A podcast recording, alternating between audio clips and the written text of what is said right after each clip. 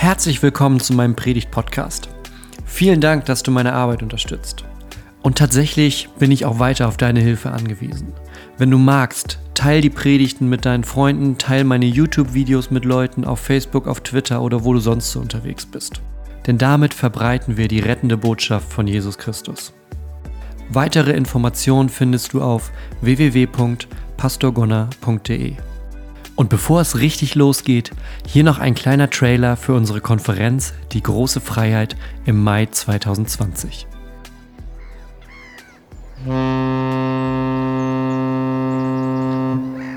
Freiheit. Freiheit zum Einatmen. Träumst du auch davon? Dann komm nach Hamburg. Vom 1. bis 3. Mai feiern wir die große Freiheit 2020. Eine Konferenz wie frische Luft für deinen Glauben. Mit erstklassigen Referenten, guter Musik und einer befreienden Botschaft. Tickets ab sofort auf frei und los.de. Der Anfang für meine Predigt jetzt am Heiligabend ist vielleicht etwas ungewöhnlich, aber ich habe die Tage von einer Begebenheit gelesen. Und zwar ist das passiert gegen Ende des Zweiten Weltkriegs. Da gab es in Nazi-Deutschland ein Gefangen, also es gab viele Gefangenenlager, aber es gab auch ein Gefangenenlager, um das es jetzt geht, wo viele amerikanische Kriegsgefangene eingesperrt waren. Und in dem Lager waren sie in vielen, vielen anderen auch nicht gut ernährt, hungrig, dünn, entmutigt und fragten sich, ob sie jemals wieder nach Hause kommen könnten. Ob sie jemals wieder ein weiteres Weihnachten erleben könnten. Und die Wachen beobachteten die Gefangenen natürlich durch die Zäune hindurch und sahen, wie sie den Kopf hängen lassen, entmutigt sind, kaum miteinander redeten, schon ganz in sich zusammengesunken war, weil, das, weil die Hoffnung quasi schon weg war. Eines Morgens schien sich da aber irgendwas verändert zu haben. Die Zäune waren immer noch da. Das Tor war auch immer noch verschlossen, das war immer noch ein Gefangenenlager. Es gab auch nicht anderes oder mehr Essen als vorher. Viele der Gefangenen waren immer noch krank. Aber die Wachen merkten, dass die gefangen genommenen Soldaten auf einmal irgendwie glücklicher aussahen als vorher. Dass sie lächelten Manche redeten auch miteinander, dann standen die so in kleinen Grüppchen zusammen und unterhielten sich. Manchmal konnte man sogar aus einigen Ecken Jubel hören. Und die Wachen hatten keine Ahnung, was da vor sich ging. Was da nämlich vor sich ging, ist, dass ein kleines Transistorradio reingeschmuggelt wurde in dieses Gefangenenlager. Und die Kriegsgefangenen hörten die Nachricht, dass die alliierten Kräfte inzwischen in Europa gelandet waren, dass sie in Deutschland gelandet waren und das Blatt sich wendete. Die Truppen bewegten sich ins Landesinnere und es konnte sich nur noch um wenige Tage handeln, bis der Krieg entschieden sein würde, bis die Befreiung dann komplett durchgezogen werden konnte. Und der Sinn dieser kleinen Geschichte hier am Anfang ist, an einem Beispiel zu zeigen, welche große Kraft Neuigkeiten für uns haben. Welche große Kraft Nachrichten haben. Nichts hat sich da geändert, außer dass eine Nachricht dazu kam. Und diese Nachricht, die weckt Hoffnung. Eine der ganz großen Nachrichten haben wir heute in der Lesung gehört. Fürchtet euch nicht, denn siehe, ich verkünde euch große Freude, die allen Menschen widerfahren wird. Denn euch ist heute in der Stadt Davids der Heiland geboren, der Christus, der Herr ist. In einigen, vielen Punkten sogar, in vielen Punkten sogar, sind wir diesen Gefangenen ähnlich. Wenn man sich in der Welt umsieht, passieren immer wieder schreckliche Dinge. Menschen kommen ums Leben, Häuser brennen ab, ein Ehepartner, der zu früh stirbt und wie bei den Soldaten hat man das Gefühl, dass da Zäune stehen, das Essen ist nicht gut. Irgendwie ist man wie in seinem Lager gefangen oder zumindest fühlt man sich manchmal so, als wäre man in einem Lager gefangen. Und trotzdem ist da eine Nachricht eingetroffen, die das alles verändern kann. Und tatsächlich, das muss man mal ins Verhältnis setzen, tatsächlich ist sogar die Nachricht, dass Jesus als Retter in die Welt gekommen ist, sogar noch besser als die Nachricht, dass die alliierten Truppen gelandet sind und die das in ihrem, in ihrem Lager hören. Und da gibt es einen ganz, ganz einfachen Grund für. Die amerikanischen Soldaten, die da im Lager saßen, die so krank und abgemagert waren, einige von denen, die wussten, selbst wenn das jetzt bis hier durchkommt, meine Chancen sind eher gering. Meine Chancen sind eher gering. Wahrscheinlich halte ich nicht bis zur Befreiung durch. Und so bedeutete diese Befreiung, so eine irdische Befreiung für sie erstmal gar nichts. Auf uns trifft das nicht zu. Denn, also es gibt natürlich immer noch die Option, dass Jesus, er hat es ja versprochen, er hat nur den Zeitpunkt nicht gesagt, er hat versprochen, er kommt ein zweites Mal wieder. Es könnte natürlich sein, dass wir dann noch leben, dann gilt das nicht, was ich jetzt sage. Aber wenn er erst nach unserem Tod wiederkommt in diese Welt, dann werden wir quasi auch in diesem Lager sterben, aber anders. Denn an Weihnachten, da ist er das erste Mal in diese Welt gekommen. Da hat er gesagt, ich komme in diese Welt nicht, weil es eine nette Idee ist oder damit ihr einmal im Jahr ein schönes Fest feiern könnt oder damit die Krippe nicht so leer ist, sondern hat gesagt, ich komme in diese Welt, um ein für alle Mal den Tod zu besiegen, um ein für alle Mal euch zu Gott zurückzuholen, um ein für alle Mal den Tod sterben zu lassen und den Tod zu besiegen. Also ob wir leben oder sterben, durch Weihnachten, durch Karfreitag, durch Ostern, werden wir leben. 30 Jahre nach diesem ersten Weihnachten ungefähr wird Jesus sagen, ich bin die Auferstehung und das Leben. Und wer an mich glaubt, der wird leben, auch wenn er stirbt. Und das ist der große Retter, um den das heute Abend geht. Das ist der große Retter, um den das heute Abend geht. Und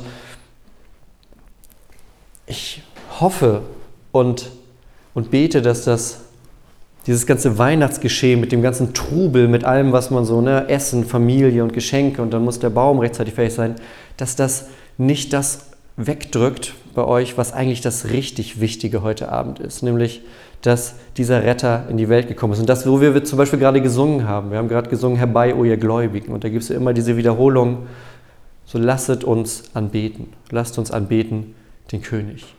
Und ich hoffe, dass dieses Lasst uns anbeten nicht nur ein Satz ist, den wir singen, sondern dass dieses Lasst uns anbeten wirklich bedeutet, da ist jemand, der ist es wert, dass er angebetet wird. Da ist jemand, der ist es wert, dass wir uns mit unserem Leben an ihn dranhängen. Und ich habe mal so ein paar Punkte zusammengesammelt, warum dieses Baby, um das es heute Abend geht, so besonders ist. Jesus hatte ja in seinem späteren Leben dann ganz viele Begegnungen mit Menschen, die dann nach und nach rausgefunden haben, wer ist das überhaupt? Und die haben dann im Normalfall immer rausgefunden, der redet von Gott, das habe ich noch nie so gehört. Der behauptet sogar von sich selbst später, er behauptet von sich selbst, Gott zu sein. Er tut Wunder, er sagt Dinge und er tut Dinge, die eigentlich nur Gott tun kann, die nur Gott tun darf. Und Stück für Stück stellen die Menschen fest, bei dem ist etwas ganz, ganz anders, als was ich selbst bei den Propheten oder bei den Predigern gehört habe. So gibt es ein Gespräch, von dem Johannes uns berichtet, zwischen Jesus und einer Gruppe von Juden. Und die fragen ihn, du bist doch keine 50 Jahre alt. Aber du hast uns gesagt, du hast Abraham gesehen. Abraham muss man wissen, der hat gute 2000 Jahre früher gelebt. Du bist doch keine 50 Jahre alt, aber du hast Abraham gesehen. Und Jesus sagt zu ihnen, ich sage euch, bevor Abraham war, da bin ich schon. Bevor er war, bin ich schon. Und ich glaube, es ist was, da können wir ihn anbeten und bewundern für diese Existenz. Jesu Leben beginnt nicht am ersten Weihnachten. Johannes erzählt da ganz viel von. Am Anfang war das Wort und das Wort war bei Gott. Gott war das Wort. Jesus verlässt seine himmlische Existenz, um bei uns zu sein. Er lässt das hinter sich und sagt, gibt seine Kraft, alles, was er hat, gibt er ab und sagt, ich möchte so nah bei den Menschen sein, mit allem, was dazugehört. Mit Schmerz, mit Traurigkeit, mit Hunger, wo man erstmal gar nicht nachdenkt, Gott hat keinen Hunger, würde man sagen. In Jesus ja. In Jesus ja. Und dann hat man auf einmal dieses Nebeneinander von dem, der, wie uns die Bibel sagt, die ganze Welt erschaffen hat. Ja, es gibt keine Galaxie in diesem Universum, die nicht von, von Gott, von Jesus erschaffen wurde. Und gleichzeitig hören wir, wie er einsam auf einem Felsen sitzt, sich zurückzieht und weint und betet.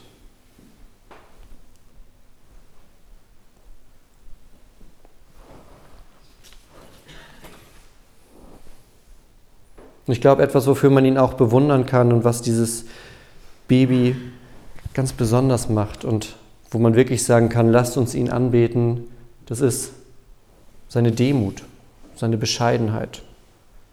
Das ist für mich irgendwie dieses, dieses Thema gerade in diesem Jahr irgendwie besonders gewesen. Wir sind meistens nicht sehr demütig. Und wenn jemand denkt, er ist besonders bescheiden oder demütig, ist das meist schon ein gutes Zeichen dafür, dass er es nicht ist. Das Gute ist bei Jesus, der hat diese Demut gewählt, der hat die Bescheidenheit gewählt. Im Philipperbrief ist das so beschrieben, dass er alle Macht, die er hatte, alles Große, alles Ewige, dass er das freiwillig beiseite legt, um bei uns zu sein. So wie ein König, der sein ganzes Purpur und seine Krone und sein Zepter und alles, was er hat, auf seinem goldenen Thron, das legt er alles zur Seite, klettert von dem Thron runter und zieht sich so ein ganz einfaches Bettlergewand an und lebt unter dem ganz normalen Volk. Ist vielleicht so ein Bild, was ein bisschen in die Nähe geht. Und Dazu hat er sich entschieden. Er hat sich entschieden, ein Diener zu sein für seine Jünger und für uns. Er hat sich entschieden, er hat, ja, für den Tod. Er hat den Tod gewählt. Er hat gewählt, diesem Ganzen zu gehorchen, damit er an unserer Stelle sterben kann. Und das alles fängt Weihnachten an. Ohne Ostern haben wir kein Weihnachten und ohne Weihnachten haben wir kein Ostern unsere großen Feste. Das ist so ein ewiger Kreis.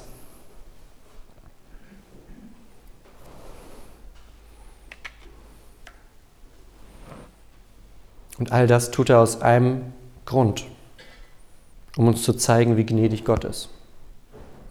Nicht, weil Gott ganz weit oben ist auf seiner Wolke und wir ihn anbeten und dann irgendwie nach oben gucken und gar nicht so genau wissen, wer da eigentlich ist, sondern wir beten jemanden an, einen Gott, der uns gezeigt hat, wer er ist, der zu uns gekommen ist, der gesagt hat, ich komme nicht nur irgendwie zu euch, ja, komme so mit der Wolke vom Himmel runter, quasi Himmelfahrt rückwärts und bin dann auf einmal da, schwinge ein paar tolle Reden und verschwinde wieder, sondern ich komme in der kleinsten, verletzlichsten, gefährdetsten Form, die unser Menschenleben haben kann, als kleines neugeborenes Baby auf die Welt. Und das nicht in einem goldenen Palast auf irgendwie Seidenlaken, sondern bei einem Pärchen, das nicht mal verheiratet ist, das in der damaligen Welt damals in der Kultur ziemlich am Rand stand dadurch schon mal, die offensichtlich nicht besonders reich waren und die dann in dem letzten Stall, weil es keinen Platz in der Herberge gab, wie es so schön heißt, in dem letzten Stall diesen Sohn Gottes zur Welt bringen, der in einer Krippe liegt, aus dem eigentlich die Tiere fressen, in einem Stall, der ja Unsere Krippen sind immer relativ sauber. Das war ein Stall, der war ganz normal in Benutzung. Und wer von euch einen Hof hat oder schon mal auf dem Hof war, der weiß, und heute sind die sauber. Damals sahen die ganz, ganz anders aus. Und da mittendrin liegt dieser Gott und sagt, ich mache das nicht zum Spaß, ich komme nicht irgendwie, lege meine Krone ein bisschen zur Seite und bin so ein bisschen bei euch. Sondern ich steige ganz runter. Ich komme ganz zu euch, bis in das Allertiefste, was man sich vorstellen kann, um ganz bei euch zu sein, damit ihr sozusagen an meinem eigenen Leib sehen könnt, wer dieser Gott ist. Dass es ein Gott ist, der nicht weit entfernt von euch ist, sondern ein Gott, der nahe bei euch sein möchte. Dass es ein Gott ist, der die Geburt, das Leben bis zu dem schlimmsten Tod hin kennt. Und all das auf einem auf einer größeren Ebene quasi, nicht nur weil Gott irgendwie mal rausfinden wollte, wie ist das geboren zu werden, wie ist das zu sterben, wie ist das beerdigt zu werden, sondern all das tut er aus dem Grund, weil er dachte, damit rette ich euch. Damit rette ich euch. Die Frage ist, wovor rettet er uns damit? Und die Antwort, die sehen wir, glaube ich, ganz schnell, wenn wir vielleicht in die Nachrichten gucken, in die Zeitungen, in die Welt um uns herum oder auch einfach mal in einem stillen Moment in unser eigenes Herz. Jesus rettet uns davor, dass es einen Riss gibt zwischen Gott und uns.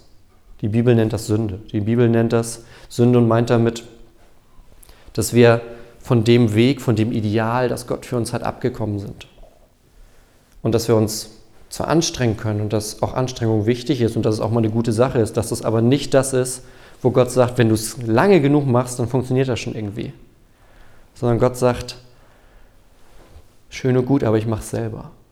Ich komme selber in diese Welt als einer, der so ist wie ihr, aber doch ganz anders ist. Als einer, der genau das durchmacht, was wir durchmachen, der aber gleichzeitig ein vor Gott heiliges Leben führt um dann den schlimmsten Tod zu tragen, den es gibt und damit alles zu tragen, was wir nicht tragen können. Und das ist Gnade. Das nennt sich Gnade. Weil wir damit etwas bekommen, was wir uns nicht selber verdienen können. Und damit können wir zum Schluss ihn auch, so wie wir es gesungen haben, oh lasst ihn uns anbeten, können wir noch anbeten für die Verheißung, die uns gegeben hat. Am Ende zum Beispiel von Matthäus sagt er, ich will bei euch sein alle Tage bis ans Ende der Welt. Das ist ein Versprechen an uns. Ja, wenn das Weihnachten nicht so richtig anfängt, weil er schon vorher da war, dann hört es auch Ostersonntag nicht so richtig auf, nur weil da dann die Auferstehung war. Sondern da geht es gerade erst richtig los. Er verspricht uns, bei uns zu sein, bis ans Ende. Und in ein paar Minuten wirst du diese Kirche verlassen, wirst du wieder rausgehen in die Nacht nach draußen. Und wenn du Jesus als, ja, wenn du Jesus als dein Retter, als dein Erlöser kennst, dann auch an diesem Weihnachten, wenn du ihn da wie so das schönste Geschenk, das du haben kannst, vielleicht um, dieses, um diesen Tag umarmst, dann gehst du auch mit Jesus hier wieder raus. Und er wird dich nie verlassen, weil er dir das versprochen hat. Jesus dient uns auch heute an diesem Abend. Und ich kann mir vorstellen, dass manche von euch vielleicht nicht so ganz einen einfachen Heiligabend hatten oder so einfache Weihnachtstage. Vielleicht war da doch ein bisschen mehr Anstrengung, ein bisschen mehr Streit als eigentlich geplant. Und damit seid ihr auch nicht allein. Auch bei uns im, im Engelhaushalt gibt es zwischendurch mal Momente, die auch nicht ganz so einfach sind. Und dann bete ich auch. Dann bete ich, Gott, bring das in Ordnung. Ich möchte, dass es eine glückliche, gerade heute, ich möchte, dass es eine glückliche Nacht wird für die Menschen, die heute herkommen. Und ich dachte mir, vielleicht wäre das auch was, was etwas für dich ist, wenn du gleich rausgehst. Vielleicht, wenn, wenn du mit deinem Ehepartner hier bist und wenn es vielleicht heute irgendwie Spannung gab oder so, dann muss man da gar keine großen Worte heute Abend für finden. Heute ist nicht der Abend, wo wir noch mehr große Worte machen müssen. Das habe ich gleich schon erledigt. Aber wenn ihr gleich durch die Tür wieder rausgeht, vielleicht zu Fuß nach Hause oder zum Auto, dann nehmt euch einfach in die Hand. Ohne große Worte. Und das bedeutet nicht, ich hatte recht oder ich lag falsch, sondern diese einfache Geste bedeutet dann, ich will, dass es gut ist. Ich will, dass es gut ist und ich liebe dich und ich möchte, dass Gott das Richtige vom Falschen trennt heute. So wie er das damals genauso gemacht hat. Und dann bitte ich für euch um Gottes Segen an diesem Abend, an dieser ganz besonderen Nacht, in der wir uns daran erinnern, dass Gott eben die Welt nicht so lässt, wie sie ist, sondern dass er zu uns gekommen ist, um genau das zu ändern, um uns zu sich zurückzuholen. Und er hat dafür den Weg gewählt, mit dem keiner rechnet, nämlich ein kleines Baby in einer kleinen Krippe, irgendwo am hinterletzten Fleck unserer Welt, um gerade da zu zeigen, ich bin so groß, das kann ich. Das ist der Gott, um den es heute geht. Amen.